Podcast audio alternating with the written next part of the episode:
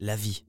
Cette précieuse et mystérieuse rencontre entre des molécules trouve toujours le moyen de se frayer un chemin, même dans les endroits les plus improbables et inhospitaliers, que ce soit dans les profondeurs de la Terre ou de l'océan, et même au milieu de nos cimetières.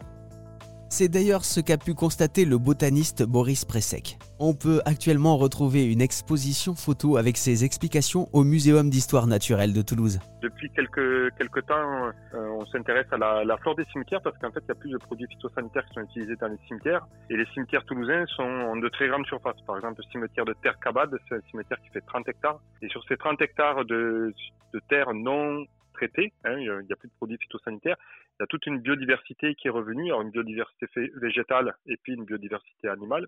On a commencé à faire des inventaires dans ces cimetières, à trouver que ben, la biodiversité, elle était géniale et que ça valait le coup d'en parler parce qu'il y avait souvent des remontées sur le fait que ben, les cimetières étaient pas trop bien entretenus, euh, on pouvait plus accéder aux sépultures, etc. Et du coup, pour euh, aller un petit peu contre cette idée reçue que bon, les herbes allaient être, allaient tout envahir, tout recouvrir, on s'est dit qu'il fallait euh, communiquer sur cette biodiversité pour qu'elle soit mieux euh, appréhendée.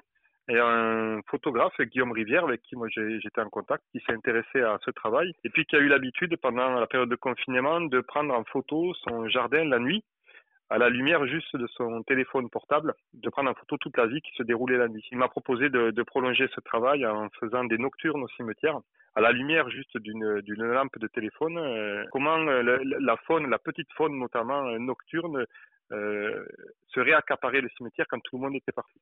Ça a été magique parce que effectivement on a vu que ben, la nuit beaucoup de petits animaux sortent.